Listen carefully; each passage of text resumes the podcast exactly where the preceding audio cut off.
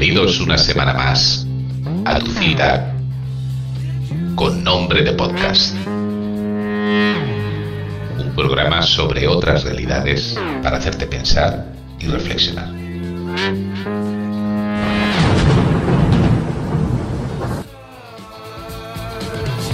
Wake up, wake up, wake up and look around you. ¿Qué tal amigos, amigas? ¿Estáis pasando un buen mes de septiembre? Este mes en el que algunos se han guardado las vacaciones y otros ya las han terminado. Bueno, quizás tú seas de aquellos que no se han tomado vacaciones. Pero de eso hablaré en unos pocos minutos.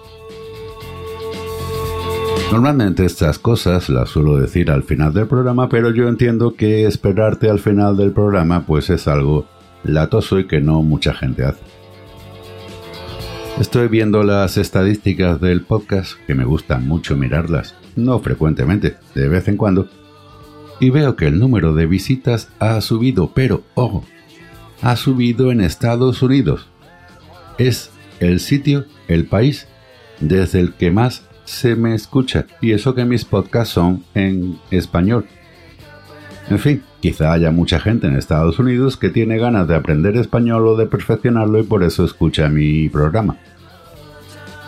En cualquier caso, siempre, aunque no me haga ganar dinero, a uno le gusta que aumenten las visitas y que aumente la participación. Por eso hay abierta una línea para que tú mandes tus comentarios, tus cuestiones o tus audios y yo los incluya en el programa es el más 34 613 03 1122. No sé qué pasa, os da mucha vergüencita mandar un audio. El mundo está cambiando y está cambiando muchísimo. Han cambiado los valores. Por ejemplo, la seducción femenina se ha terminado. Si entras en cualquier tipo de aplicación, Facebook, Instagram, Twitter, o esas aplicaciones para ligar. Ellas te pueden decir me gusta, pero si coincide con que tú le hayas dado a me gusta, no te van a saludar, esperan que seas tú el que las hables. ¿Dónde está el feminismo? El de verdad, aquel en el que una mujer puede tener la iniciativa de llevar una conversación. Quizás que piensan que con poner morritos o aparecer ligeritas de ropa o en ropa interior es lo suficiente para seducir. Y bueno, yo no sé qué tipo de hombre serás, pero a mí esa me parece una forma de seducir un tanto de página central de aquellas revistas que ya no existen. No sé qué te parece a ti. Pero volvamos a lo del verano porque yo ya creo que la sociedad y el mundo de la seducción ha terminado de una vez por todas, ya no existe. Así que vamos a algo que de momento sí que existe, o que por lo menos es más palpable.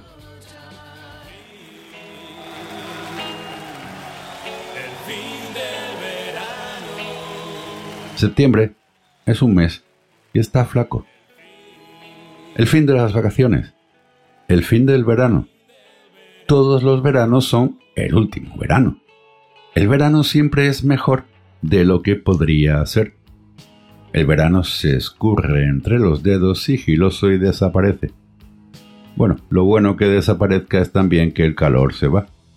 Eso sí, a pesar de todas las noticias que han llegado de todos los medios de desinformación masiva, este agosto y julio en Málaga han sido de los más suaves que recuerde.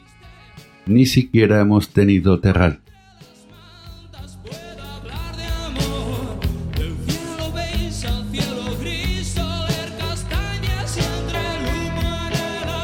En fin, como digo, ya estamos en septiembre y comienza la maniobra de aproximación como en un vuelo transoceánico.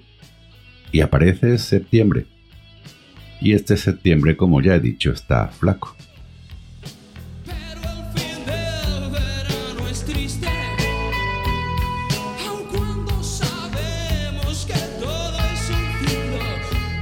Vuelvo a preparar esta introducción.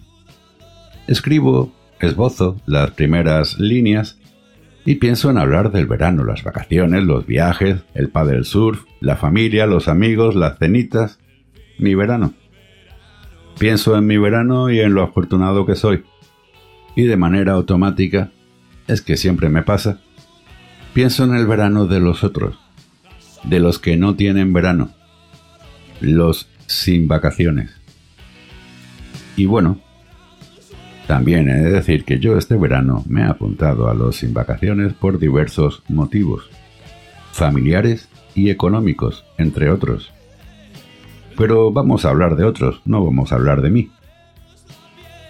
Rosa cuida de su marido, Juan. Juan está conectado a un respirador desde hace meses. Está en la habitación de un hospital, tercera planta. Rosa y Juan se dan la mano mientras ven un programa de televisión por la tarde.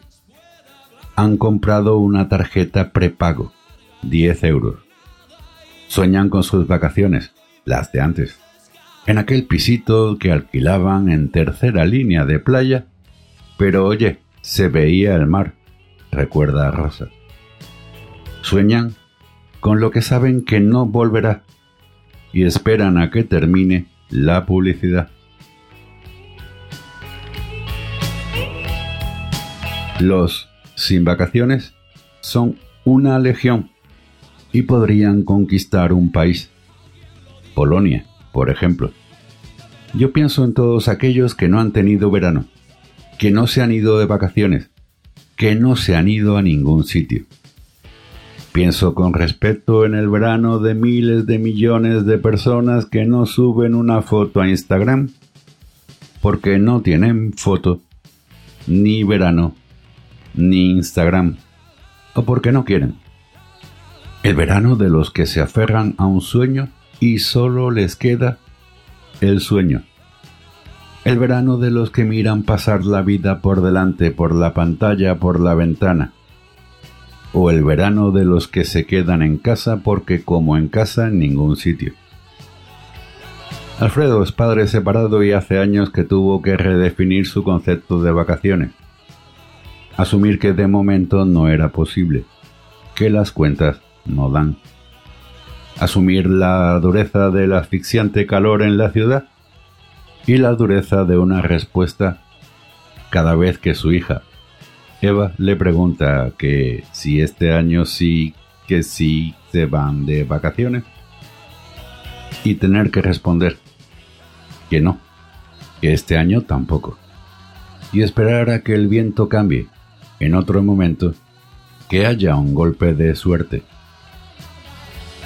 Un estudio de la Confederación Europea de Sindicatos revela que más del 38 millones de personas en Europa no pueden permitirse una semana de vacaciones, a pesar de trabajar. El coste de la vida está presionando demasiado y cada vez más gente declara serias dificultades para llegar a fin de mes. Y esto nos aleja del sueño de las vacaciones. En España, según esa uno de cada cuatro trabajadores no puede irse una semana, pero ellos les da igual, ellos van a seguir de comilonas y de mariscada. Son muchas personas, muchas familias y no se habla de ello. Los sin vacaciones, como en el verso de Borges, en ausencia, evocan aquello de desde que te alejaste, ¿cuántos lugares se han tornado vanos? María mira las historias de Instagram y Facebook no deja de ver a gente en festivales, playas de ensueño, sonrisas profiden, cogiendo aviones que les llevarán a destinos increíbles. María piensa que ella también es realidad aunque no suba fotos ni salgan las noticias de las tres. María siente que es real y nota una extraña y pastosa presión social sobre su pecho. Finge que no le importa, pero le importa apaga el móvil y enciende el ventilador. Dicen en la radio que llega otra calor. ¿Otra? Autónomos que no pueden cerrar su negocio. Becarios que apuestan trabajando su verano y perdiendo sus vacaciones por una llamada en septiembre. Enfermos hospitalizados. Mayores en casa o en residencias. Emigrantes legales que ahorran hasta el último euro y no se mueven. Amigos que tienen que cuidar a algún familiar. Personas con problemas físicos o de salud mental. Reclusos.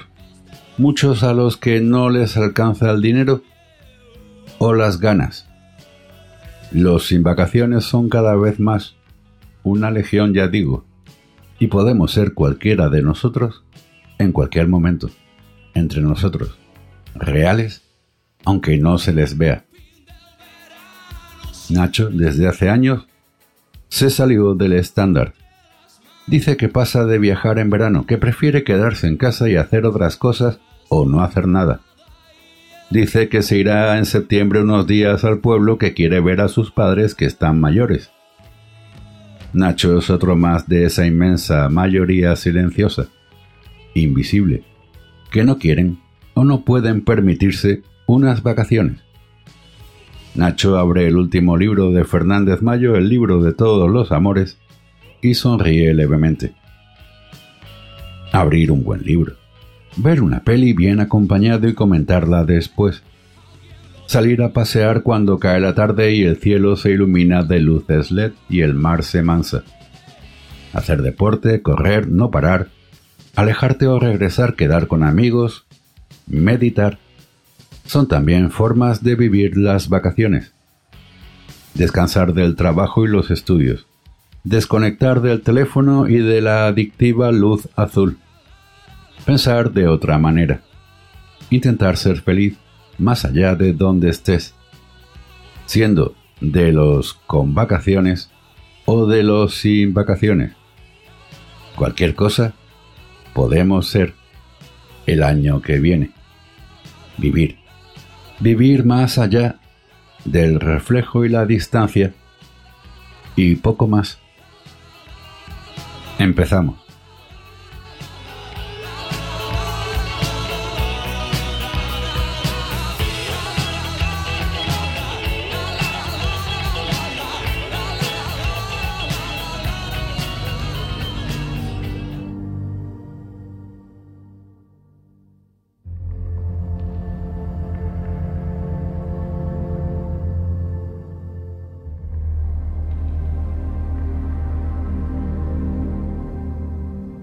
Uno de los temas favoritos, incluso cuando era un niño y empecé a descubrir el misterio, es el famoso Triángulo de las Bermudas.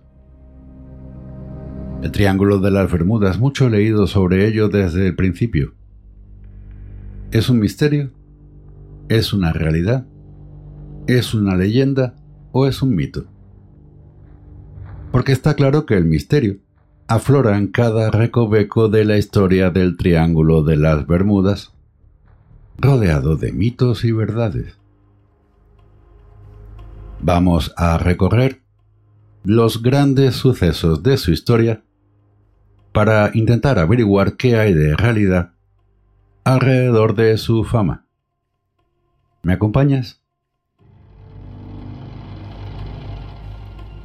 El Triángulo de las Bermudas es uno de los lugares más misteriosos del planeta.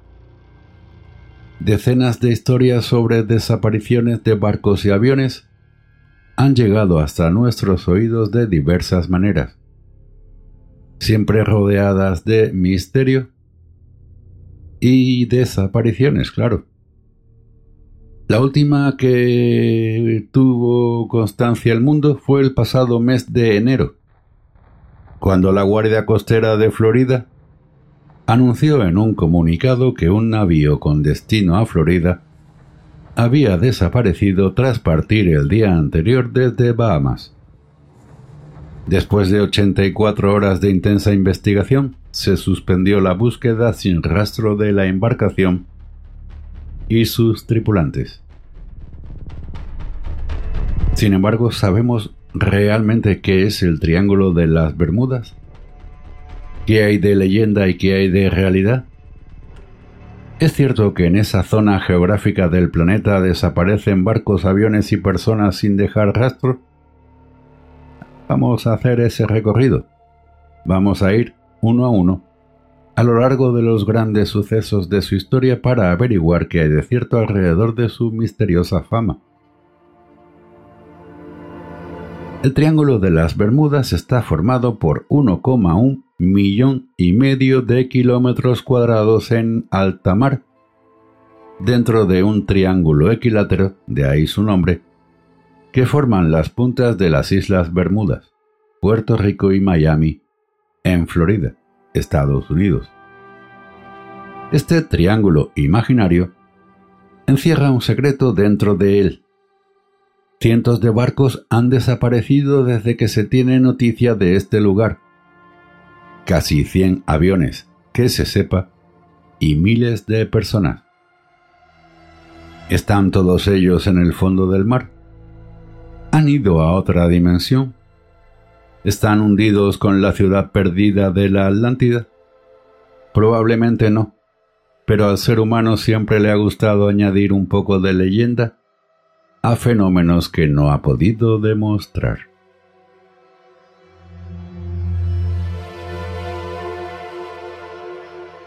Una fecha que marca el inicio de este misterio. Año 1945. Un escuadrón de cinco aviones de la Marina de los Estados Unidos que sobrevolaba la zona desapareció. Incluso desapareció un sexto aparato, un avión de emergencia Martin Mariner que acudió al rescate de los cinco primeros. En total desaparecieron 27 personas sin dejar rastro. En la última comunicación que se tuvo con ellos, uno de sus miembros aseguró que estaban completamente perdidos y no sabían qué rumbo tomar. Después, nada. La primera noticia escrita sobre este misterio data del año 1950, escrita de la pluma del periodista sensacionalista Edward Van Winkle Jones, que escribió en el diario de Miami Herald acerca de la extraña desaparición de un gran número de barcos en las costas de las Bahamas. Dos años después se sumó a este misterio el escritor George Sand, que aseguró que en la zona había unas misteriosas desapariciones marinas y más adelante en el año 1964 la revista de artículos de ficción Argosy Magazine publicó un completo artículo titulado El mortal triángulo de las Bermudas, en el que hablaba de extrañas desapariciones, fenómenos paranormales y misterios que hacían que quien navegaba esas aguas automáticamente desapareciera. ¿Pero por qué ese lugar? Porque era y es un lugar de paso muy frecuentado por barcos y aviones que viajan desde el continente americano a Europa. Sus fuertes vientos y las corrientes del Golfo hacen que tanto la navegación como los vuelos que cruzan la zona sean más rápidos. Es una especie de atajo o ruta rápida para viajar hacia Europa. Y como ya sabemos, cuanto mayor es el número de embarcaciones o aviones que pasan por allí, mayores son las probabilidades de que suceda algo fuera de lo corriente. Existen diversas teorías, todas sin demostrar que pretenden explicar el fenómeno que ocurre en esta zona. Estas son algunas de las más sorprendentes. Un agujero negro. Si bien es cierto que los agujeros negros existen y hay toda una teoría desarrollada por numerosos científicos, entre ellos el famoso Stephen Hawking, es improbable que en esa zona haya uno. ¿Por qué? Porque un agujero negro es una región finita del espacio en el que la masa concentrada es tan potente que nada se escapa a su control. Es decir, si existiera un agujero negro en las aguas o en el cielo, todo lo que pasara por allí desaparecería sin excepción.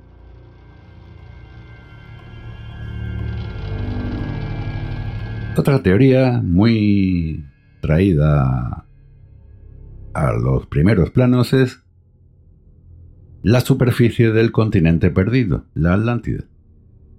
Sabemos de esta ciudad continente mítica gracias a los diálogos de Platón, Timeo y Critias, donde los atlantes perdían la soberanía de la tierra de la mano de los atenienses, sin duda superiores a ellos. Esta teoría la siguió el psíquico Edgar Cayce, 1877-1945, asegurando que los atlantes tenían una tecnología muy desarrollada consistente en cristales de fuego que, literalmente, lanzaban rayos y obtenían energía. El experimento salió tan mal que su maravillosa isla terminó hundida, y el poder de estos cristales, que seguiría activo hoy en día, interfiere con los aparatos tecnológicos de barcos y aviones. Otra teoría es la de los monstruos marinos. El kraken es un monstruo marino de proporciones gigantescas que devora todo lo que se pone frente a él. Este y otros como él habitarían en las aguas del Triángulo de las Bermudas comiéndose, literalmente, todo lo que se pone ante sus fauces. Este mito pudo venir del avistamiento por parte de marineros y piratas de calamares gigantes de 14 y 15 metros de longitud que habitan las aguas profundas de alta mar. El resto, leyenda. Otra teoría que también se pone mucho de manifiesto es la de los ovnis. Teoría improbable. Dicen que la zona es una estación extraterrestre en la que los ovnis se apropian de personas para llevárselas a sus planetas para estudiarlos. Las teorías más alarmistas aseguran que los extraterrestres no se estudian con el fin de saber cuál es nuestra tecnología y nuestras habilidades para después usarlas en nuestra contra e invadirnos. Las más amables dicen que los extraterrestres se apropian de personas en esta zona estacional con el fin de salvar a la humanidad del gran holocausto final. Para gustos colores. Pero, ¿cuál es la realidad del Triángulo de las Bermudas? Y ahora vamos a acudir a lo que dice la ciencia sobre este triángulo, sobre esta zona. Al igual que las leyendas, las posibles teorías científicas también son muchas. Normalmente tendemos a dotar de un significado sobrenatural aquello que no podemos explicar. Pero la realidad también puede acabar con una buena historia de ficción. Estas son algunas de las teorías más probables. Errores humanos.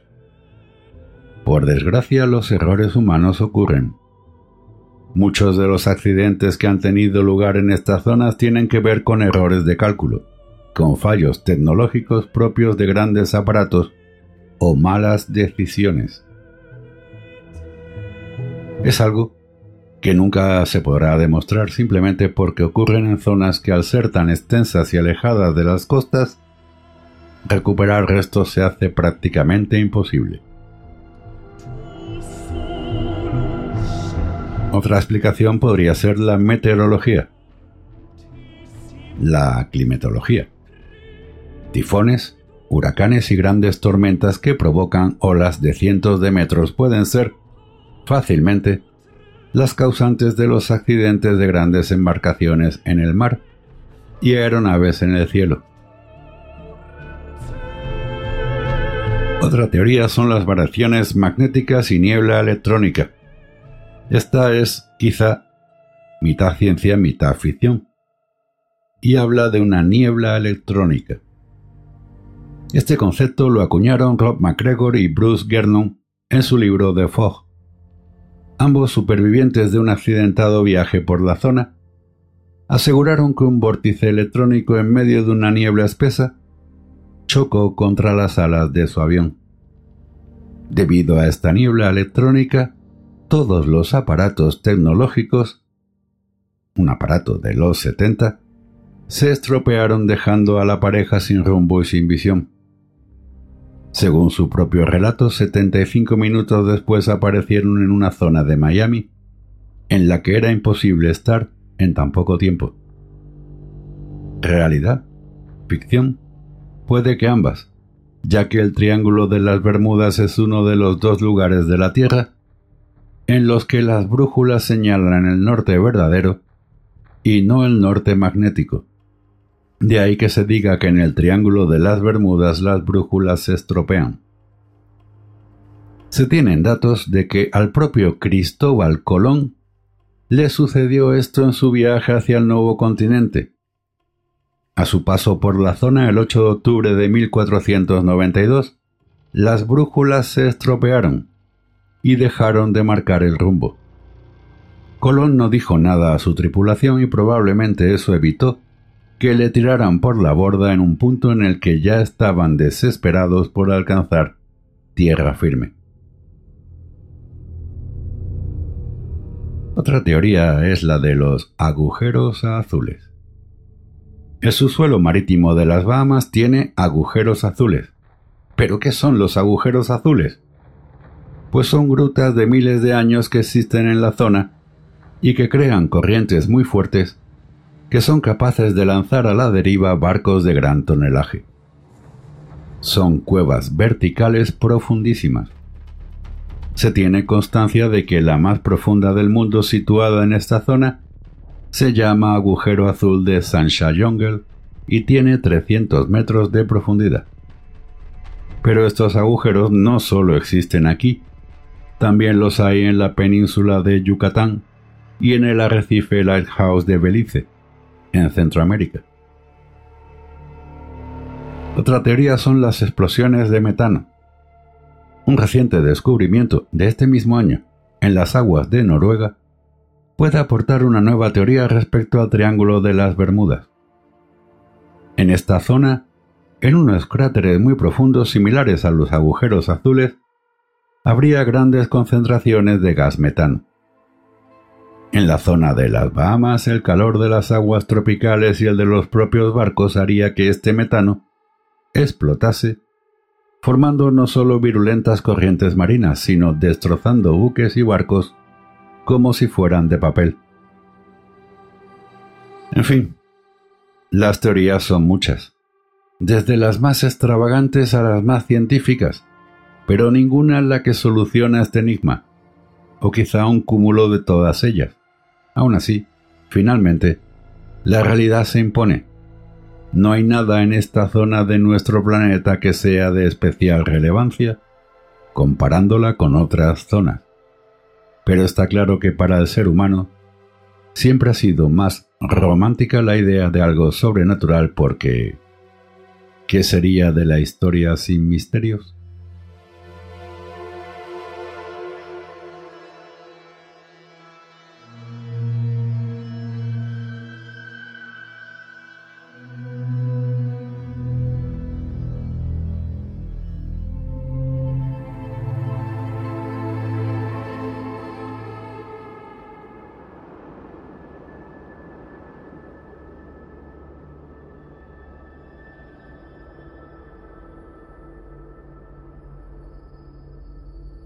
Desde el principio de los tiempos, el hombre ha cartografiado todos aquellos territorios que ha ido descubriendo. Y no, mm, evidentemente, hace 50 años empezó a hacerse fácil por la existencia de los satélites, pero ¿cómo se cartografiaba antes? Pues la única forma era ir descubriendo territorios, o incluso en algunos casos, inventándoselos. Desde los albores de la cartografía, los fantasmas rondaban nuestros mapas. hasta que la tecnología moderna los purgó como un exorcismo científico. Debido a mitos, errores de cálculo, ilusiones ópticas o simples mentiras, cientos de masas de tierra inexistentes fueron colocadas en los mapas, donde algunas permanecieron durante siglos. Hasta la década pasada estos listados erróneos provocaron muchos viajes oceánicos inútiles y a veces mortales de tripulaciones que buscaban tesoros, fama o territorios vírgenes. Se decía que High Brasil, supuestamente situada en el Océano Atlántico al oeste de Irlanda, hacía inmortales a los visitantes. Gamalandia, al este de Japón, atraía a los navegantes en busca de su legendario oro y plata. Y la fantasmagórica tierra de Sanikov, en Siberia, llegó a hacer desaparecer, aparte de la tripulación de una expedición rusa.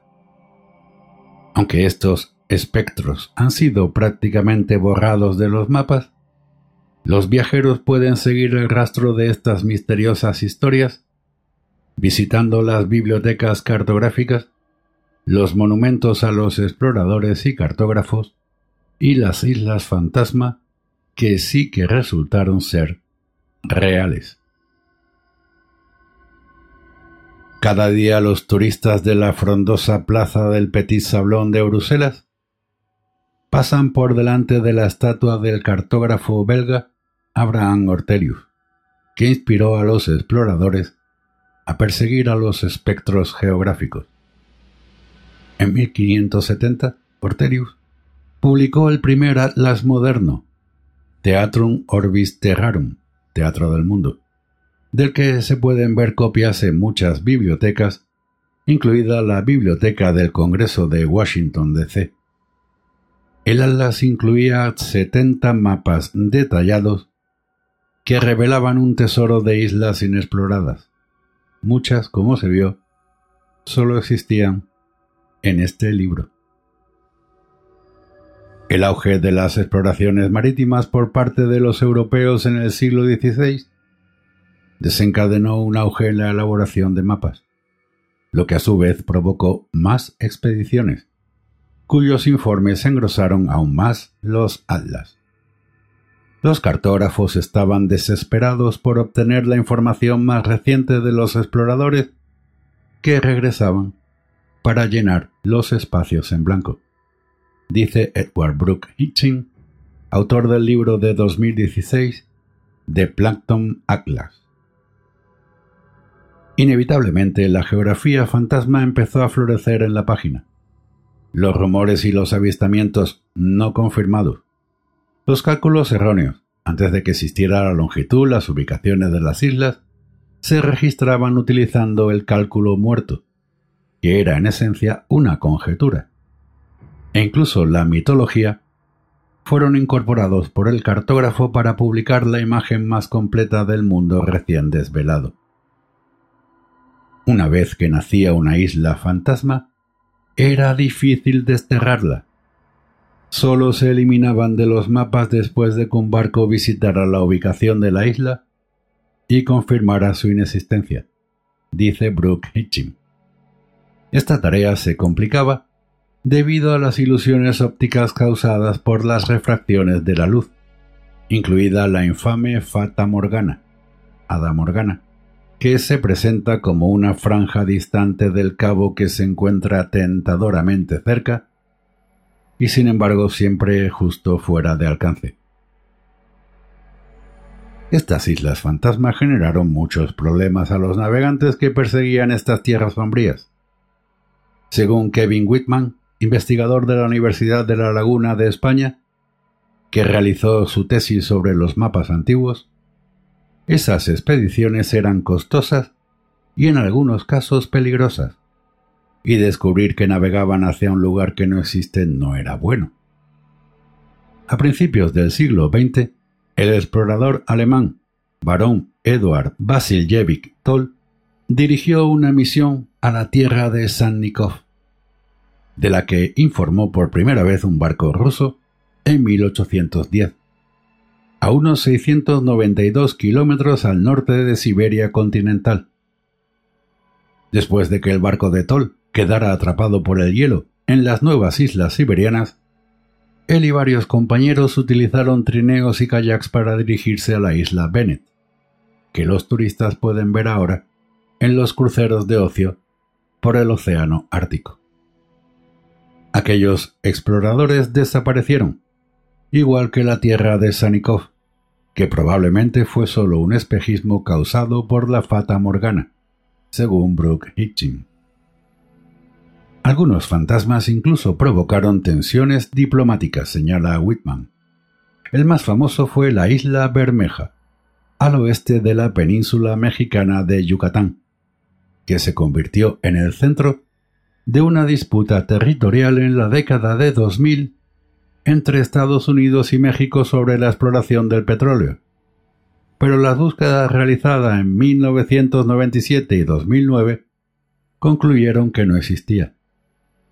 Bermeja figuró en los mapas durante más de 400 años hasta su reciente depuración. Podría seguir siendo real, dice Whitman, pero oculta por el aumento del nivel del mar. Otras islas fantasma han evolucionado de forma inversa. Según Malaki Talak, autor del libro de 2016, Las Islas No Descubiertas. Ahora los turistas pueden embarcarse en cruceros por la Antártida que visitan la antigua isla fantasma de Beaubet. Esta masa de tierra helada y deshabitada, situada a 2.414 kilómetros al suroeste de África, fue considerada un mito durante muchos años después de que un navegante francés la avistara por primera vez en 1739, afirma Talak. Beaubet no se volvió a ver durante casi 80 años, y muchos avistamientos lo registraron en lugares distintos y con nombres diferentes. No fue hasta casi 200 años después del primer avistamiento que la isla fue bautizada correctamente y reclamada por una expedición noruega.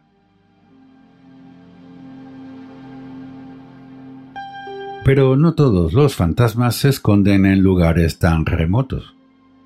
Los viajeros de los transbordadores diarios que cruzan el océano entre Hong Kong y Macao pasan, sin saberlo, cerca de una isla no señalada que albergó el primer asentamiento europeo en China. Conocida como Tamao, fue establecida por el explorador portugués Jorge Álvarez, cuya historia se puede conocer en el Museo de Macao. Tamao no aparece en los mapas modernos ya que se desconoce su ubicación exacta. Los historiadores admiten que podría ser cualquiera de las varias islas de esta franja del mar de China meridional. Hay mucha menos confusión, al menos hoy en día, sobre fantasmas como Frislandia y la isla de San Brendan, ambas detalladas en los libros de Talak y Brooke Hitchin situada al sur de Islandia. La primera fue creada por el veneciano Niccolò Zeno en el siglo XVI, basándose únicamente en el recuerdo de las cartas que había leído escritas por sus antepasados exploradores. El propio Zeno nunca visitó Frisia, y no hay pruebas de que nadie más lo hiciera. Sin embargo, este espectro manchó los mapas durante más de 100 años más perdurable aún, fue la creencia en una isla aparentemente descubierta por Sam Brendan, el navegante de Irlanda. Los visitantes del bonito pueblo costero irlandés de Fenit, en el condado de Kerry, pueden admirar ahora una gran estatua de este afamado explorador, mirando hacia el océano Atlántico. Allí, afirmó haber encontrado una isla frente a la costa noroeste de África en el siglo VI sus afirmaciones se mantuvieron. La isla de San Brendan fue objeto de muchas expediciones infructuosas y permaneció en los mapas hasta el siglo XVII. En el siglo XIX se produjo una purga masiva de islas fantasma, dice Frog Hitchin. A medida que las autopistas oceánicas se hacían más transitadas y el posicionamiento global más preciso. Solo en 1875 se borraron 123 islas inexistentes de la Carta del Pacífico Norte de la Marina Real Británica. Hoy en día, las islas fantasmas son en su mayoría cosa del pasado. Dada la plétora de imágenes de teledetección de todo el planeta, tenemos una muy buena idea de qué islas existen en el mundo y es poco probable que las islas fantasma persistan en nuestros mapas. Pero subraya Tate que el dinamismo geofísico de la Tierra hace que se creen nuevas islas y que desaparezcan las ya establecidas debido al vulcanismo, la erosión y el de hielo de los glaciares. La actividad volcánica creó una de las islas más nuevas del mundo en 2013, a casi mil kilómetros al sur de Tokio.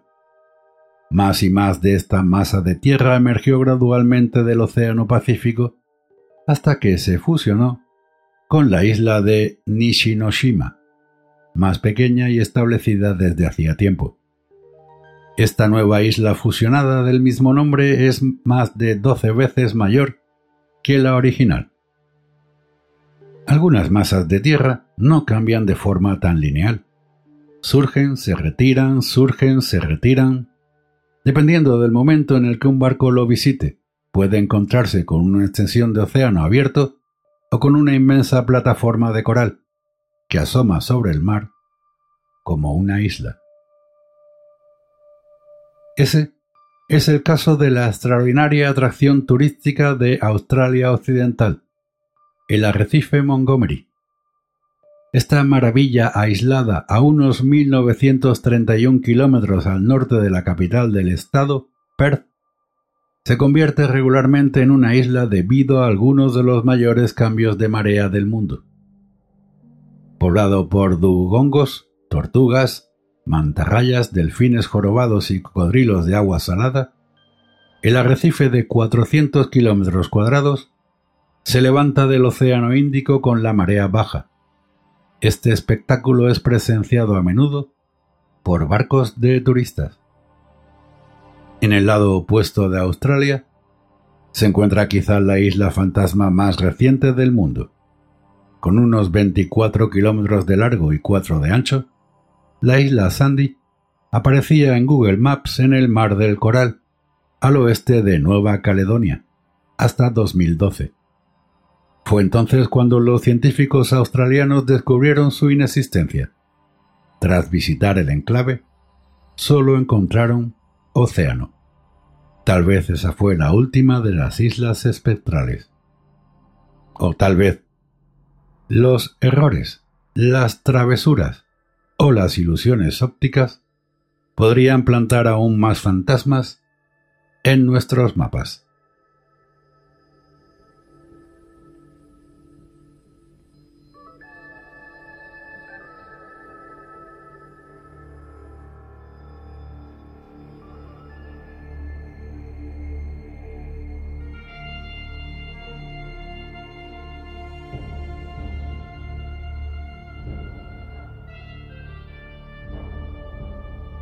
Hace un par de semanas se destacaron en muchos boletines informativos de radio, prensa y televisión el nuevo hallazgo que ha desvelado los mecanismos genéticos que permiten a una medusa regenerarse a sí misma de forma infinita.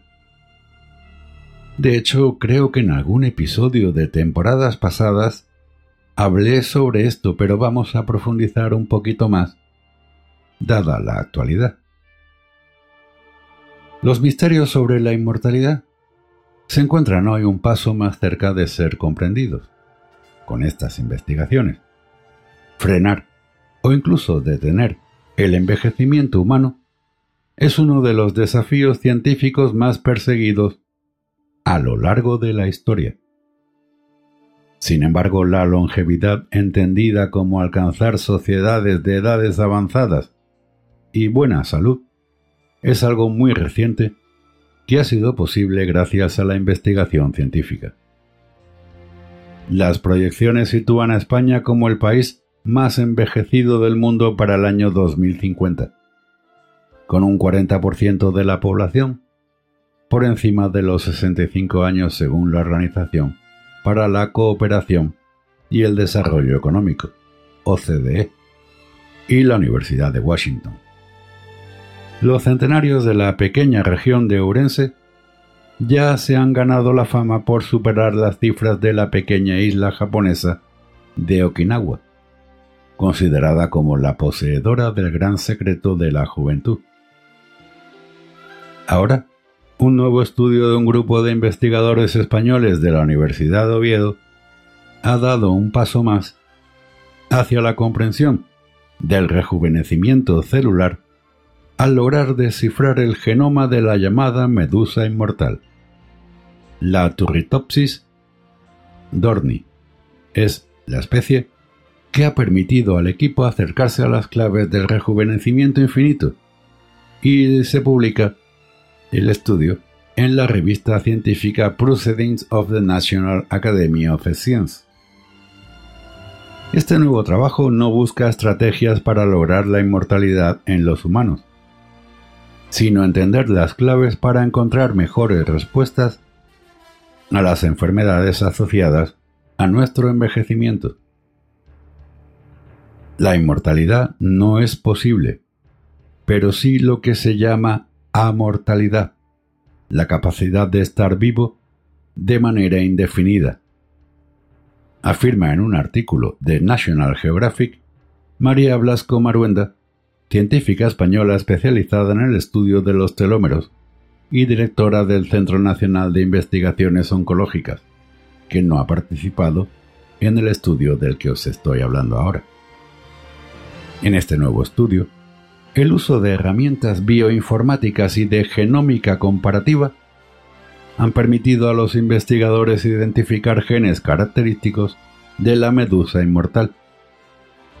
Estos genes están asociados con la replicación y la reparación del ADN, el mantenimiento de los telómeros, la renovación de la población de células madre, la comunicación intercelular y la reducción del ambiente celular oxidativo.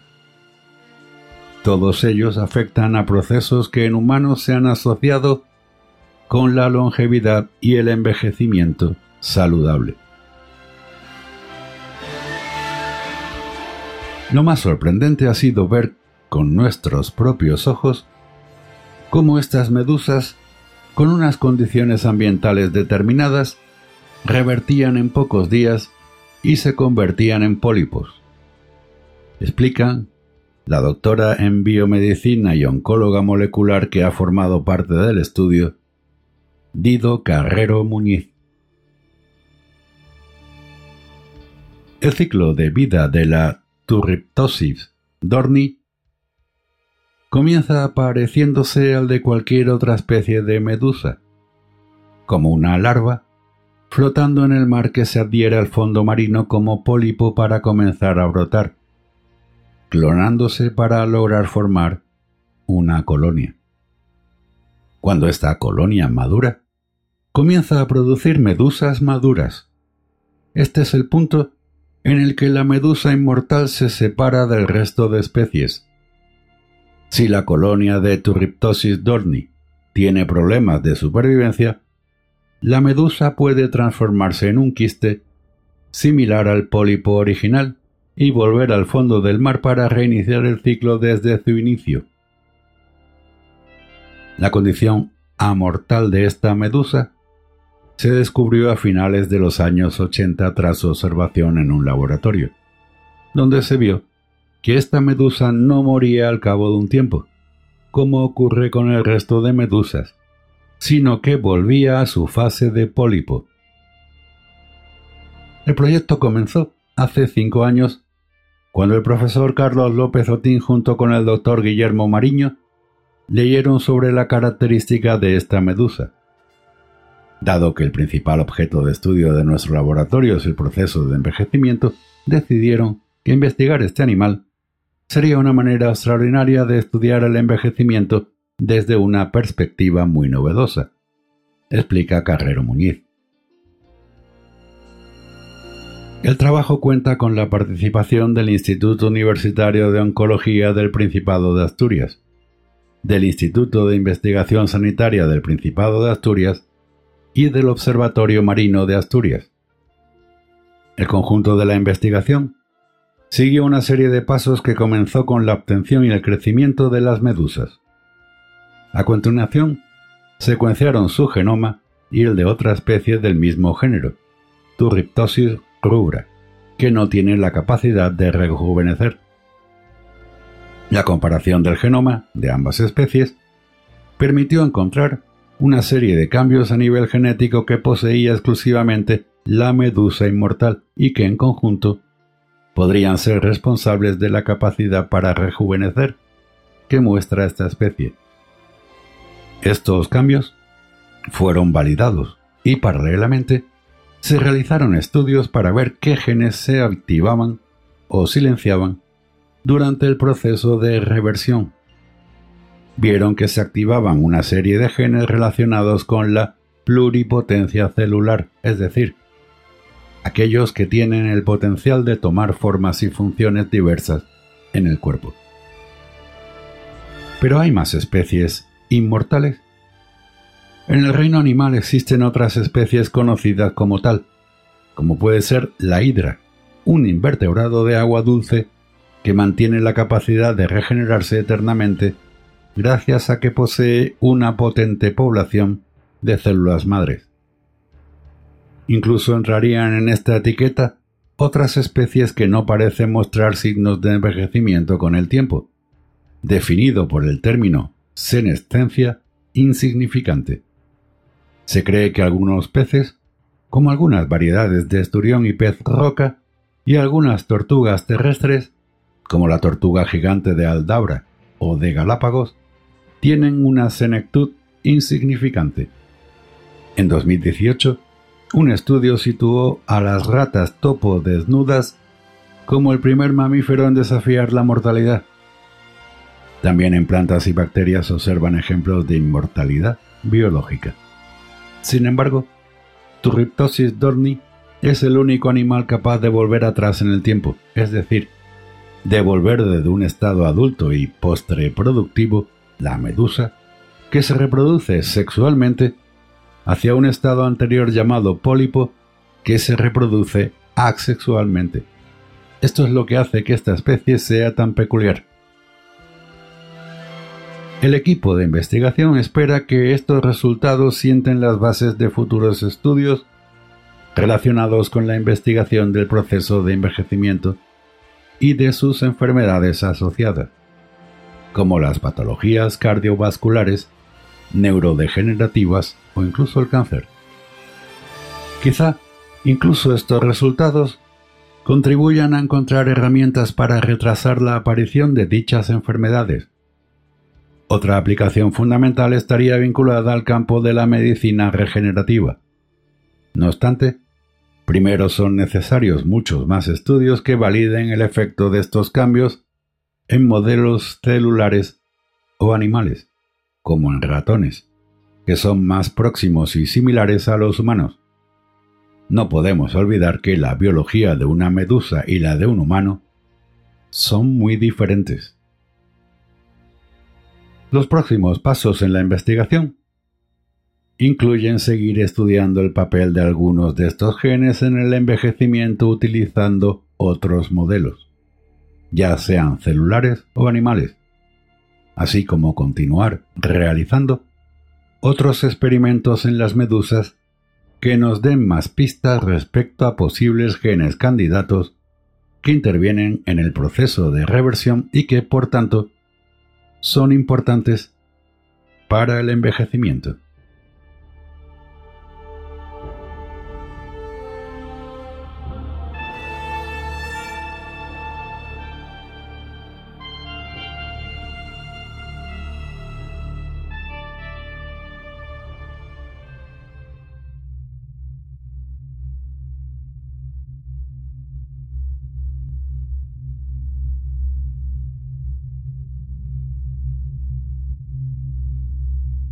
¿Te has dado cuenta de que si te pones a imaginar,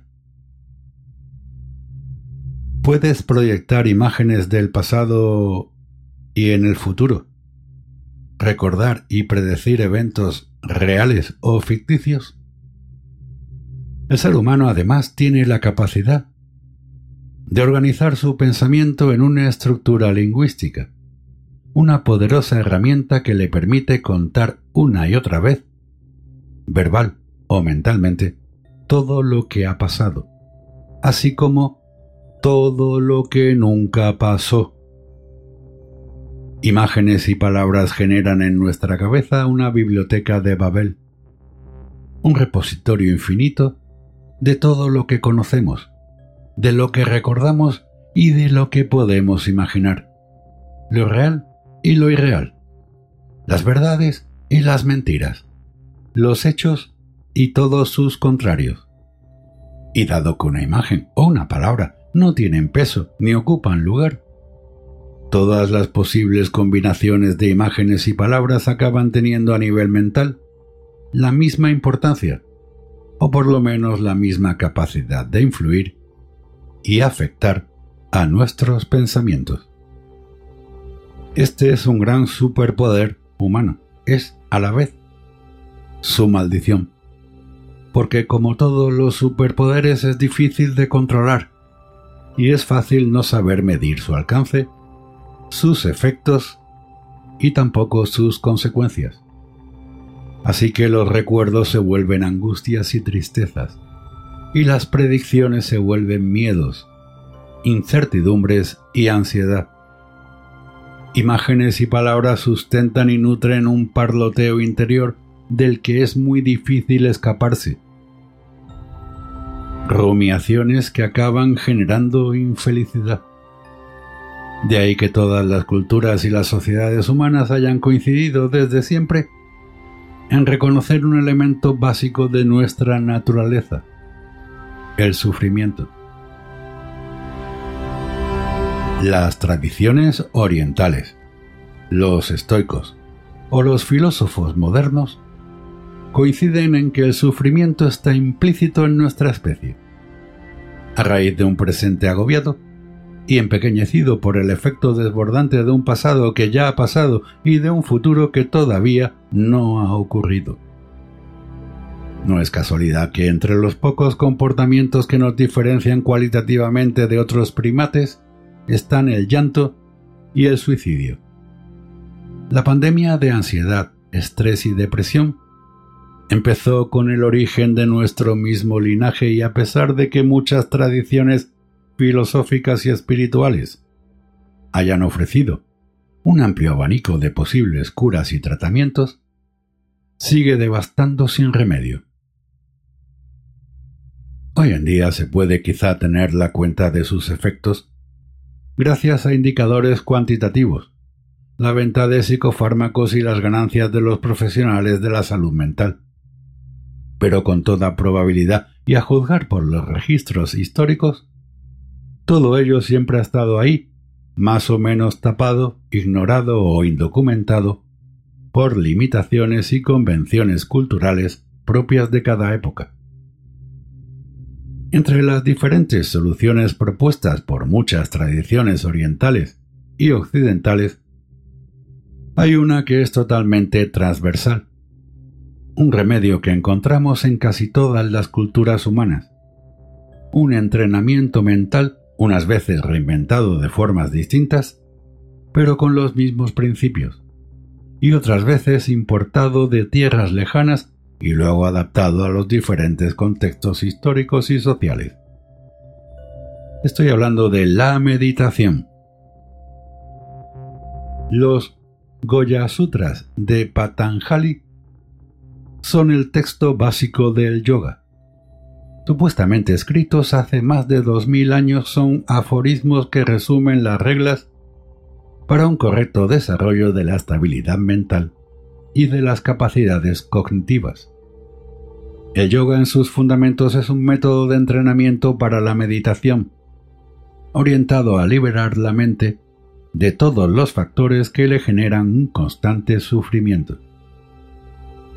Hoy en día se conoce más bien por sus ejercicios posturales, pero en sus orígenes era una perspectiva de vida más general, un método de entrenamiento cognitivo basado en la práctica de la meditación, de la contemplación y de la conciencia plena.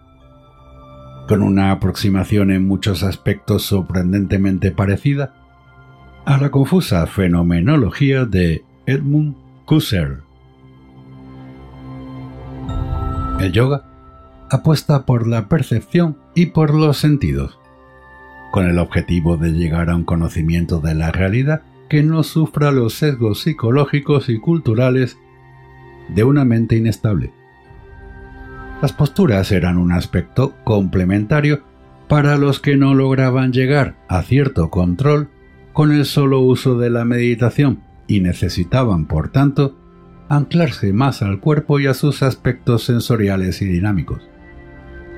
Además, eran un ejercicio físico necesario para la salud, elemento esencial para luego poder desarrollar una práctica mental que requiere atención y dedicación. Las posturas eran, en definitiva, un añadido que aportaba salud e integraba la meditación con respiración y movimiento, lo cual es evolutivamente interesante a la hora de considerar las necesidades posturales y metabólicas de unos homínidos bípedos. El librito de Patanjali ha tenido un éxito editorial inesperado, digno de un estudio de marketing. Con poco más de un millar de palabras se traduce y se comenta en decenas de idiomas desde hace dos milenios. Eso sí, con todas las incertidumbres de las transcripciones históricas. De hecho, tampoco se sabe bien quién era Patanjali. Es probable que haya habido más autores con este mismo nombre y el resultado biográfico sea una mezcla de vidas. O quizá nunca haya existido, y el personaje sea el producto de una narrativa milenaria que se ha ido forjando con el tiempo.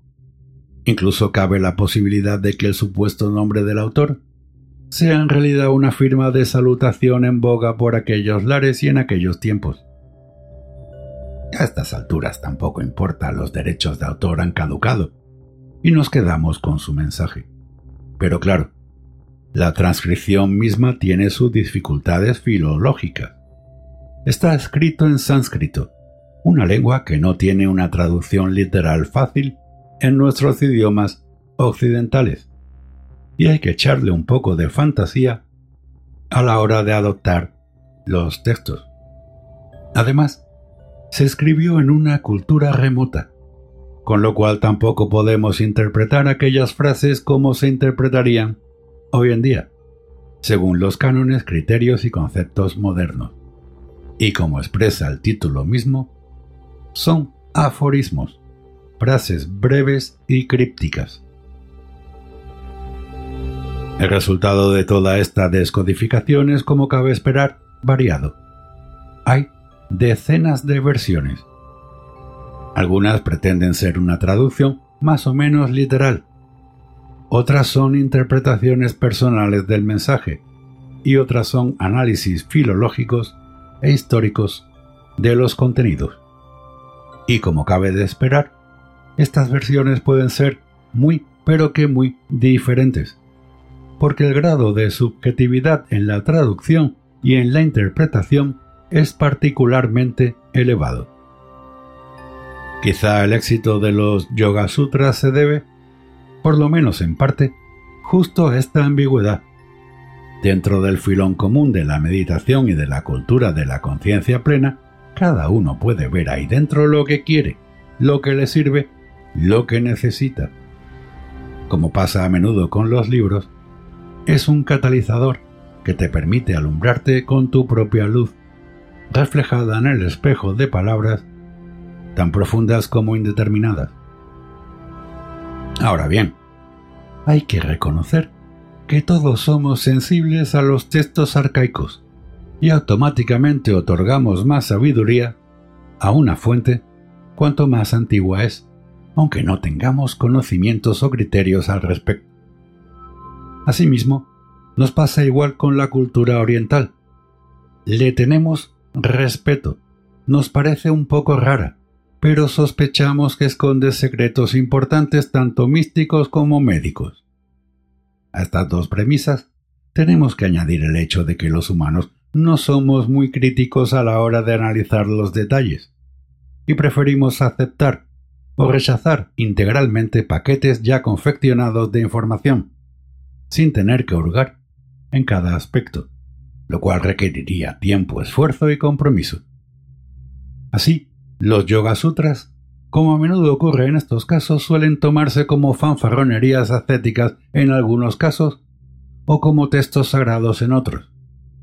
En realidad, dadas las dificultades de interpretación de estos breves aforismos y las dudas irremediables sobre su autor, no sabemos si este librito es el fruto de una profunda sabiduría, de una alucinógena locura, o de unas reflexiones sin pretensión que mezclan especulaciones, leyendas y un poco de copia y pega de textos védicos y de la cultura pali. En este sentido llama la atención que después de haber expuesto los fundamentos del yoga y de la meditación, y habiendo analizado con cordura las bases del sufrimiento humano y del entrenamiento cognitivo para estabilizar y fortalecer la mente, Patanjali dedica un libro entero a explicar cómo todo esto puede generar superpoderes. Una fuerza sobrehumana, la capacidad de leer el pensamiento, la invisibilidad o volar. Son superpoderes que se mencionan frecuentemente en la literatura oriental o en las culturas chamánicas, a menudo vinculados a estrés fisiológico y sensorial o drogas psicotrópicas, y que muchas veces tienen más contraindicaciones que ventajas. En particular, en muchas tradiciones meditativas que se asocian a estados alterados de conciencia, se avisa de que estos superpoderes pueden desviarte del camino. Te vienes arriba con estas increíbles habilidades y se te va la pinza, alejándote del proceso de liberación hacia la conciencia. Pero claro, a nosotros, los occidentales en general, cuando leemos acerca de superpoderes, nos saltan las alarmas y se activa el modo rechazo. ¿En qué quedamos? Este tío está pirado y entonces todo lo que he leído es una absurda divagación de un desequilibrado? ¿O existen de verdad estos superpoderes?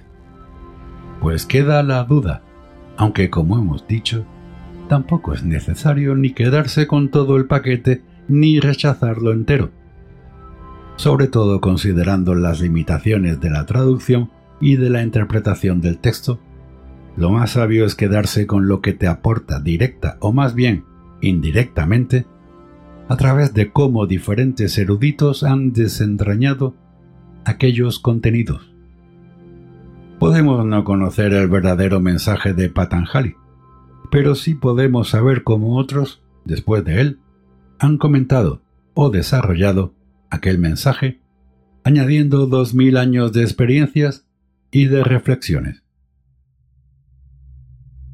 Pero también hay otra posibilidad. Intentar entender aquellos superpoderes más allá de nuestras etiquetas culturales. Nuestra imaginación y nuestro léxico están fuertemente moldeados por nuestra cultura. Y quizá los superpoderes del yoga no son lo que pensamos. Un superpoder es una habilidad superior, superior a una norma, a un promedio, a unos valores normales. El término sobrenatural se refiere a algo que supera lo que es natural, o sea, lo que es naturalmente, en este caso, la condición humana. Así tal vez, una fuerza prodigiosa no sea nada más que la capacidad de aceptar todo lo que pasa en la vida, tanto lo bueno como lo malo, desapegándose del pasado y del futuro lo suficiente para poder aguantar cosas que otros no aguantan. La capacidad de leer la mente ajena es, nada más y nada menos, lo que llamamos empatía, algo que unos cuantos tienen poco desarrollada y otros menos. Sobre la invisibilidad, ¿Qué decir de un mundo donde todo es apariencia y todos quieren ostentar y lucir su propio escaparate? Invisibilidad es vivir sin restregar tu vida ante los ojos de los demás. Existir sin llamar la atención. Aportar sin que se note. Ser sin necesitar llamar continuamente la atención para fardar o para cobrar respaldo social. Y lo de volar, ya sabemos, muchas veces no se necesitan alas, sino plasticidad mental, visión lejana y amor por la vida, porque no solo vuelan los pájaros, sino también los soñadores, los iluminados, los exploradores y los que son capaces de ver relaciones que los demás no pueden ni imaginar. La mirada puede llegar muy lejos si se entrena oportunamente. Así que igual estaba en lo cierto Patanjali, y la meditación, además de ser un entrenamiento sensorial y cognitivo para desarrollar atención, presencia, estabilidad y bienestar, también sirva para alcanzar capacidades paranormales, en el sentido de habilidades que los demás, desafortunadamente y por la propia naturaleza humana, no tienen, o tienen en un estado muy básico y poco cultivado. Y también tiene razón cuando dice que hay que tener cuidado con estos superpoderes, y no dejarse llevar por su magia. Ser muy fuerte no tiene que llevarnos a aceptarlo todo. Saber leer la mente ajena no debería llevarnos a manipular a los demás. La invisibilidad es un valor, siempre y cuando uno esté dispuesto a reconocer sus responsabilidades. Y lo de volar, ya sabemos. Quien vuela demasiado alto puede caer muy lejos, con lo cual hay que desplegar las alas con ciertas precauciones. En todo caso, igual que cuidamos el cuerpo con la actividad física, una nutrición saludable y una higiene diaria, deberíamos cuidar la mente con su propia dosis de entrenamiento, prácticas nutritivas y limpieza constante.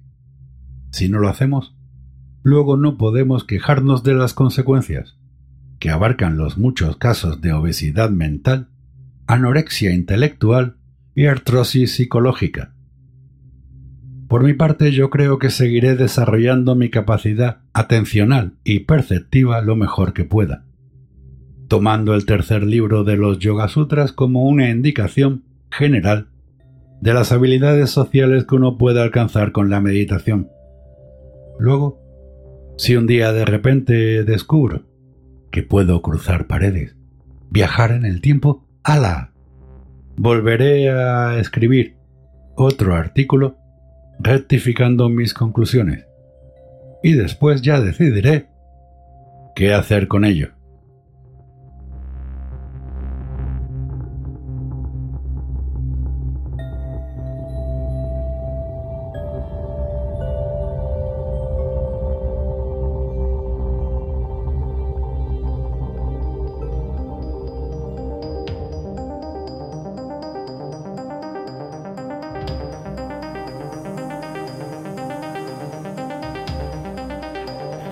Hace dos, tres semanas, y no se puso de manifiesto demasiado en las redes sociales, murió Fran Drake. Fran Drake fue un hombre que buscaba extraterrestres.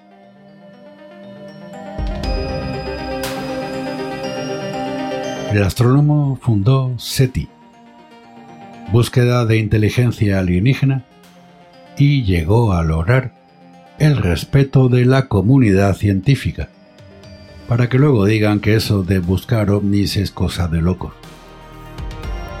El hombre que envió el primer mensaje de los terrícolas a las civilizaciones extraterrestres ha muerto el viernes 2 de septiembre en su casa de California, a la edad de 92 años.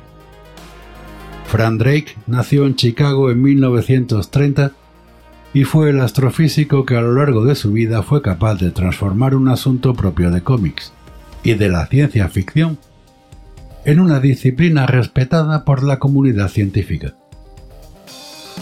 Cuando empezó a trabajar como astrónomo a finales de los años 50, la radioastronomía estaba en su auge y las nuevas antenas o radiotelescopios que se estaban construyendo empezaban a mostrar una cara del cosmos desconocida.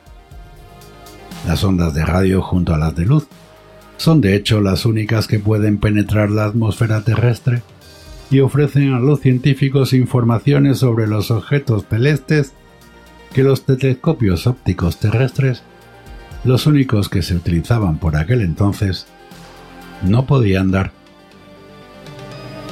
El radiotelescopio de Green Bank, en Virginia Occidental, Estados Unidos, había sido construido solo dos años antes de que un joven Drake descubriera el campo magnético alrededor de Júpiter, el más poderoso de todos los planetas del sistema solar, y que la temperatura en Venus no variaba entre el día y la noche.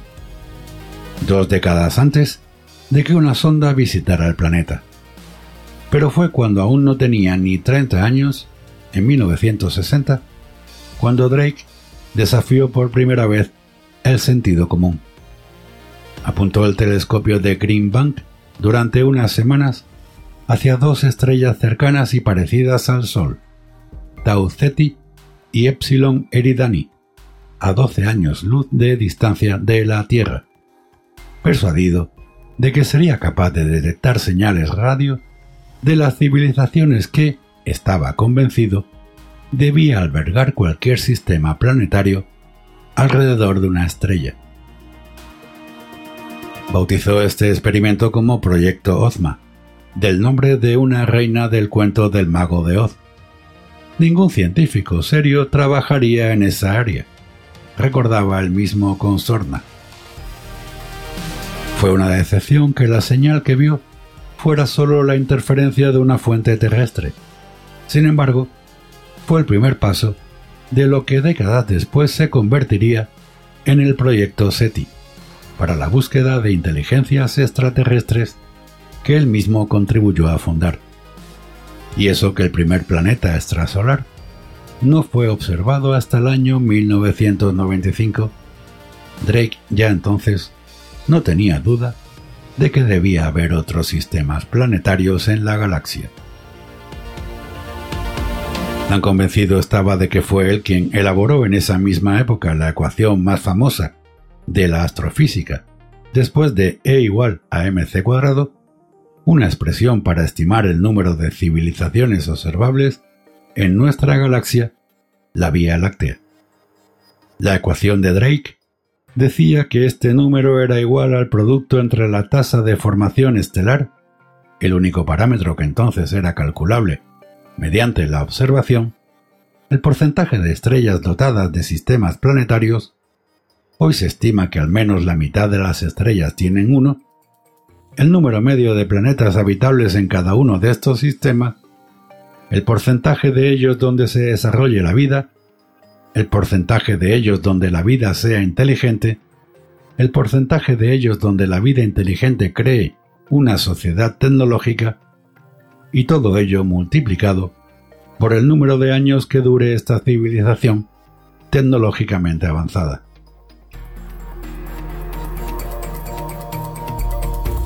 A todas luces, se trata de una ecuación totalmente especulativa. Al fin y al cabo, de momento solo conocemos un ejemplo de este tipo de civilización. Sin embargo, el potencial imaginativo que desprende es tan poderoso que la ha convertido en icónica. Quizá gracias al sueño y el miedo de que no estemos solos en el universo. Años después, Drake tuvo la oportunidad de protagonizar como representante de los terrícolas una de estas civilizaciones de cara al resto del universo. En la inauguración en noviembre de 1974 de los nuevos instrumentos montados en el emblemático telescopio de Arecibo, hoy en ruinas, que llegó a dirigir en Puerto Rico, Drake preparó un mensaje de tres minutos y exactamente 1679 bits. Una nimiedad es el equivalente a menos de una página de texto, que emitió dirección del cúmulo de más de 300.000 estrellas M13. Dentro de 20.000 años, si hay alguien allí que esté escuchando en ese momento y que entienda que se trata de una matriz 23 por 73 píxeles, 23 y 73 son dos números primos, cuyo producto da exactamente 1679, verá un sencillo dibujo de una doble hélice con el número de nucleótidos y los números atómicos de los elementos que los componen. Carbono, hidrógeno, oxígeno, nitrógeno y fósforo. Un esbozo de ser humano. Un número en código binario que identifica nuestra altura media, en función de la longitud de onda a la que se envió el mensaje. Otro que indica cuántos éramos. 4.000 millones entonces. Un mapa simplificado de nuestro sistema solar, aún con el planeta Plutón, que en 2006 fue degradado. Y finalmente un esquema del propio telescopio de Arecibo en forma de parábola. No perdió tampoco la oportunidad de enviar otro mensaje en la botella a quienes estén al otro lado del océano cósmico. Cuando la NASA lanzó las dos sondas gemelas, Pioneer 10 y 11, en 1972 y 1973, elaboró junto con Carl Sagan un dibujo en una placa de oro aluminio, destinado a quienes dentro de miles de años puedan interceptar estas sondas, que hoy se estima se encuentran a 110 veces la distancia entre la Tierra y el Sol. Aparte del dibujo de un hombre y una mujer, de nuestro sistema planetario y de la propia sonda y su recorrido, lo más interesante es el mapa cósmico para identificar el Sol, en función de los 14 púlsares más cercanos. Los púlsares son estrellas muy densas que rotan muy rápidamente emitiendo una señal luminosa a intervalos muy regulares, como un faro cósmico, que justamente la radioastrónoma Jocelyn Bell había descubierto pocos años antes. Al principio se había creído que podían ser señales de alienígenas, cosa imposible una vez calculada la energía involucrada. Estas estrellas seguro que serían conocidas por otros observadores cósmicos y dado su frecuencia y posición relativa, Drake y Sagan pensaban que podrían constituir referencias espaciales absolutas para un eventual receptor de la placa. Fueron estas inquietudes y esta visión imaginativa las que dieron forma a SETI, que durante muchos años fue obstaculizado por la comunidad astronómica, preocupada de garantizar la financiación de proyectos más sólidos, y de la propia política, que durante años intentó y a veces consiguió cortar el grifo del proyecto.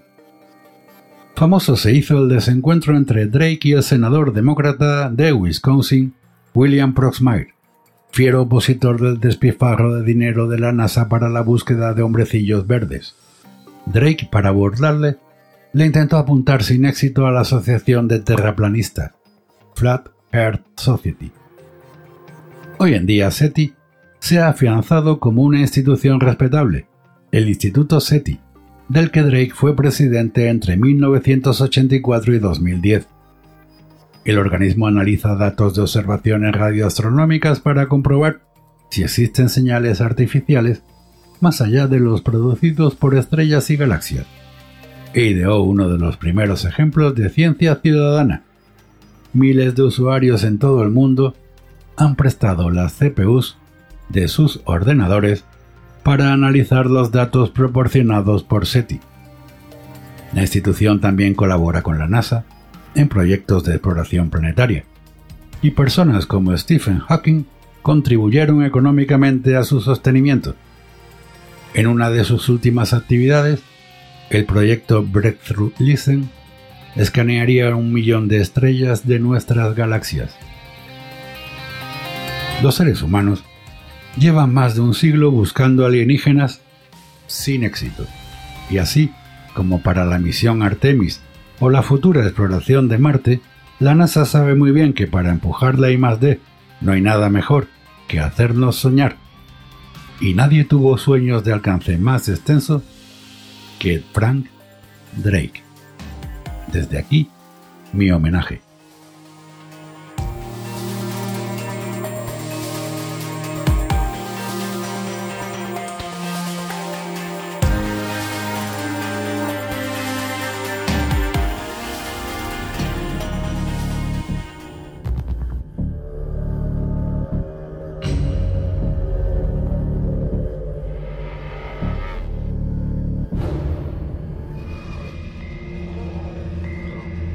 Estoy bien.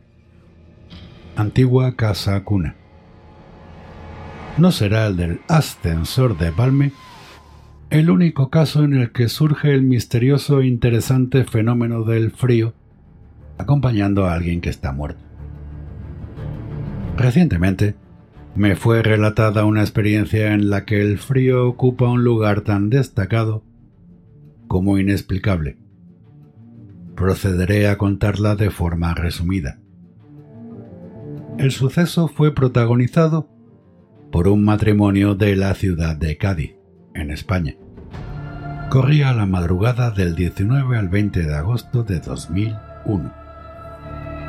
Carmen y Antonio vivían en la calle Rosario Cepeda. A eso de las cuatro, Antonio se levantó al baño. La mujer dormía a su lado. Al salir del dormitorio sintió algo extraño. No pudo dar un paso. Estaba aterrorizado. Alguien lo observaba por su lado derecho. Antonio no se atrevió a mirar. Todo se hallaba oscuro y en silencio. Finalmente, haciendo un gran esfuerzo, el hombre corrió hasta el cuarto de baño. Al regresar al dormitorio la situación fue idéntica. Antonio percibió de nuevo aquella presencia, en esta ocasión a su lado izquierdo. Tampoco se atrevió a mirar. Antonio entró en el dormitorio y fue entonces cuando sintió un frío intenso y especial. Al meterse en la cama, la mujer comentó que sentía mucho frío pero Antonio prudentemente guardó silencio. Fue al día siguiente cuando el marido relató lo sucedido la noche anterior, y Carmen confesó que de pronto los pezones se le pusieron duros, experimentando dolor. Una sobrina del matrimonio, que dormía en la misma vivienda, sintió también el frío intenso. Fue un frío raro e impropio de esa época del año las temperaturas mínimas y máximas de ese 20 de agosto en Cádiz alcanzaron 21 y 28 grados Celsius respectivamente. Nada que ver con lo narrado. Al entrar en el dormitorio Antonio percibió el vaho de su propia respiración. El edificio en el que tuvieron lugar los hechos fue construido en 1960 en un solar en el que se registraron numerosos fusilamientos y en el que anteriormente se alzó la casa de Expósito Santa María del Mar, o Casa Cuna de Cádiz, derribada en los primeros años del siglo XX. Según estudios de Julio Pérez Serrano, la mortandad en la Casa Cuna de Cádiz fue muy notable. Según menciona en la Casa de Expósitos de Cádiz en la primera mitad del siglo XIX, el 70% de los infantes allí acogidos no logró sobrevivir. Esto supuso una media de 375 niños fallecidos al año. Los datos existentes en el siglo XVIII son escalofriantes. Entre 1785 y 1789, la casa cuna recibió 2.067 niños. De estos, perecieron 1.442.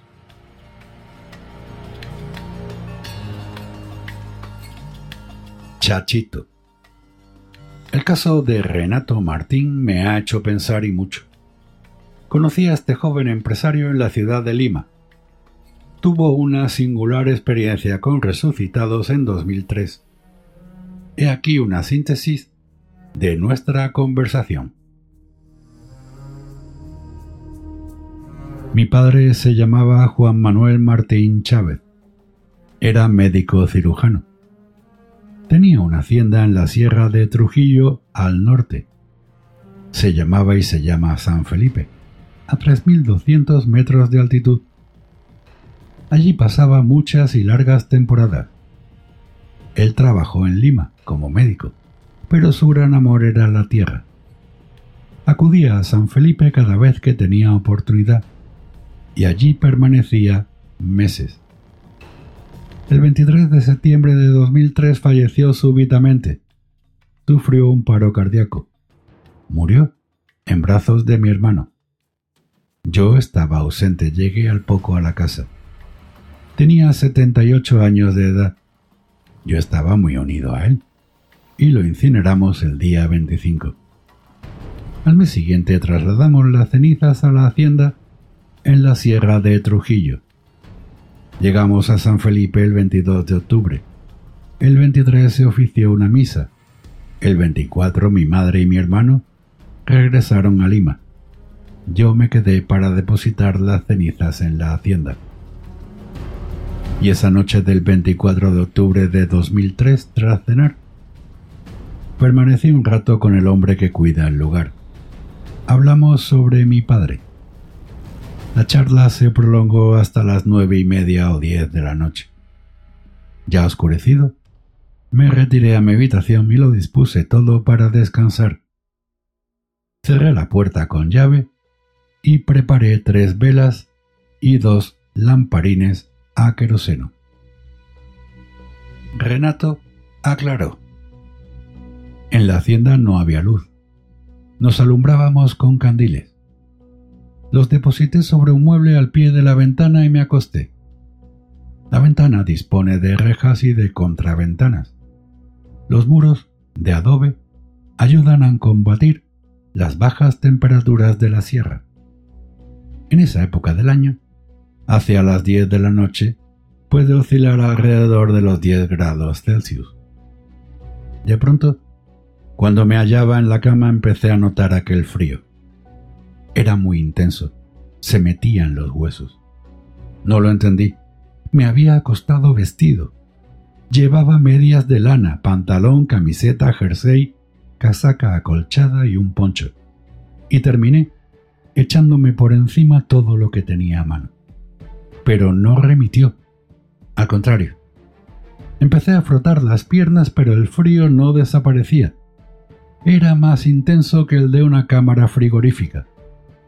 Puedo calcular unos 10 grados bajo cero. Nunca he sentido un frío como aquel. Estaba despierto y perfectamente consciente. Era un frío muy raro, sí. Solo lo sentía en las piernas. No tuve miedo. ¿Por qué iba a tenerlo? Todo estaba cerrado. Recuerdo que miraba hacia la ventana. Las velas y los lamparines continuaban encendidos, entonces escuché pasos. Sentí el roce de unas zapatillas sobre la madera del piso. Era el típico caminar de mi padre. Lo reconocí al instante. Pero mi padre había muerto un mes antes. Y pensé, a toda velocidad. La puerta estaba cerrada con llave y por dentro. Nadie podía entrar por la ventana. No oía el crujir de la madera, pero sí el roce del talón. Como te digo, mi padre caminaba así. Quise voltear, pero no pude. Me hallaba paralizado. Lo intenté varias veces, imposible, algo me lo impedía. Yo sabía que mi padre se estaba acercando a la cama y sentí cómo se hundía el colchón. Mi padre tenía una forma muy peculiar de apoyarse en la cama. Colocaba las rodillas sobre el colchón y así permanecía de pie, junto a la cama. Terminé de escuchar los pasos, ocho o diez, y percibí cómo se hundía el colchón. Estaba muy cerca, quizá a veinte centímetros de mi cuerpo. Traté de dar la vuelta, pero no lo conseguí. El frío continuaba, pero no le presté atención. Fue todo muy rápido. De pronto oí su voz. Chachito.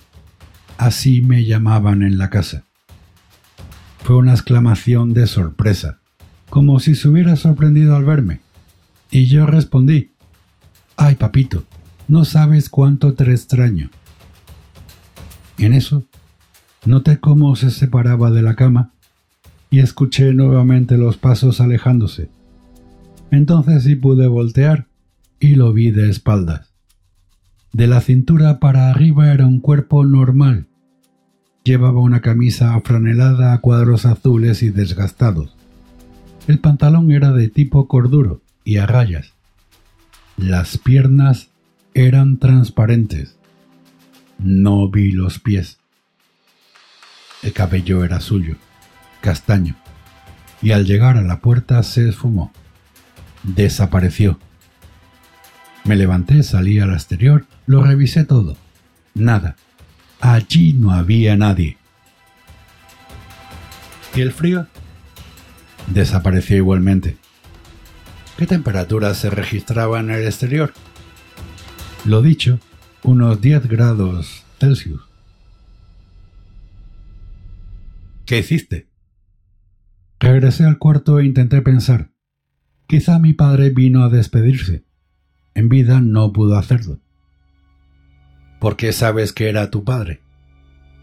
Por la forma de caminar, era inconfundible, también por la voz. Era su voz, pero cuando estaba sano. Y por la manera de apoyarse en la cama, era él. Ese fue mi sentimiento. Daba sombra en la pared. Renato trató de recordar. Ahora que lo dices, no, y debería haberla dado. Allí seguían las velas y los dos lamparines. La sombra incluso tendría que haber sido enorme. ¿Se produjo agitación en las llamas de las velas? No lo recuerdo. Cuando pudiste dar la vuelta, ¿a qué distancia se hallaba la figura de la cama? Acababa de rebasarla. Podría estar a cuatro o cinco pasos del lateral en el que apoyó las rodillas. ¿Tuviste miedo? No, en ningún momento. Háblame del frío. No sé cómo explicarlo. Al marcharse, mi padre desapareció. Era muy intenso y solo lo sentía de las ingles hacia los pies.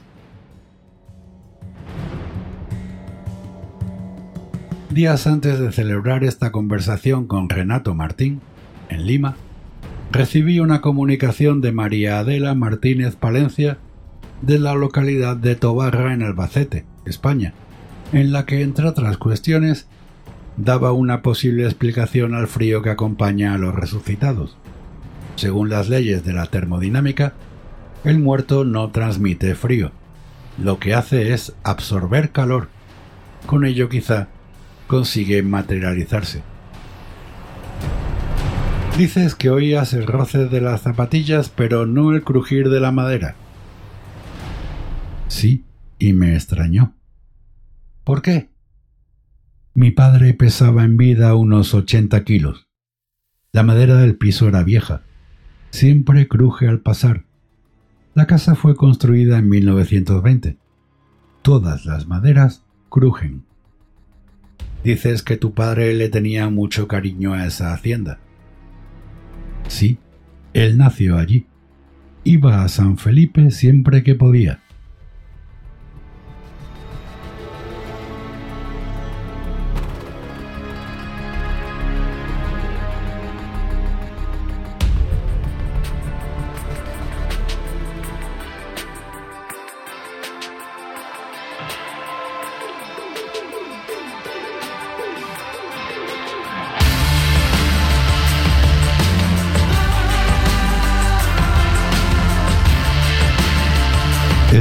Que está sonando ahora de fondo se llama Big Music. Está incluido en el álbum del mismo título, Big Music, de Simple Minds, de 2019. ¿Qué pensabas? ¿Que este grupo era cosa del pasado? Pues no, sigue trabajando, sigue dando conciertos y editando nuevos álbumes. Claro, ya menos conocidos, porque todos sabemos que el circuito de la música ha cambiado bastante en los últimos tiempos.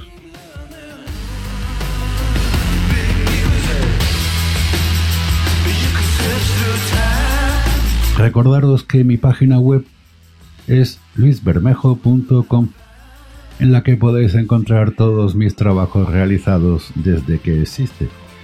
Y en el pie de cada entrada, las redes sociales en las que suelo estar, además de los sitios donde se publica este podcast, para que esté a tu alcance, por si no eres amigos de aplicaciones como iBox o iBox, Apple Podcast o Google Play. Aunque he de decir que por Google Play me escucháis muy poquitos, así que me imagino que la mayoría lo hace por iVoox, aunque las estadísticas me dicen que la inmensa mayoría me escucha por otras aplicaciones que no son iVoox. Y eso que yo he pedido muchas veces ser original de iVoox para atraer a todas aquellas personas que me escuchan a la plataforma, pero a iVoox no le conviene quizás porque no gano dinero con este podcast.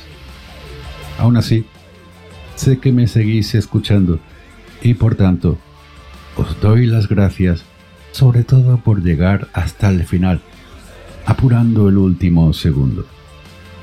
Recordad que cuestionarse es de sabios, así que puedes mandar todas tus preguntas, no creas que puedan ser estúpidas, o todos tus comentarios, que seguro que son bastante elocuentes, al más 34613 031122. Estaré esperándolo y te los contestaré. Bien, por el mismo medio por el que me lo mandes, WhatsApp o Telegram. Y si no, pues los pongo en el programa, si son audios, y los contesto en el programa y así amenizamos un poco este final. Dicho esto, permitidme daros un abrazo de más de 6 segundos y como siempre, confía.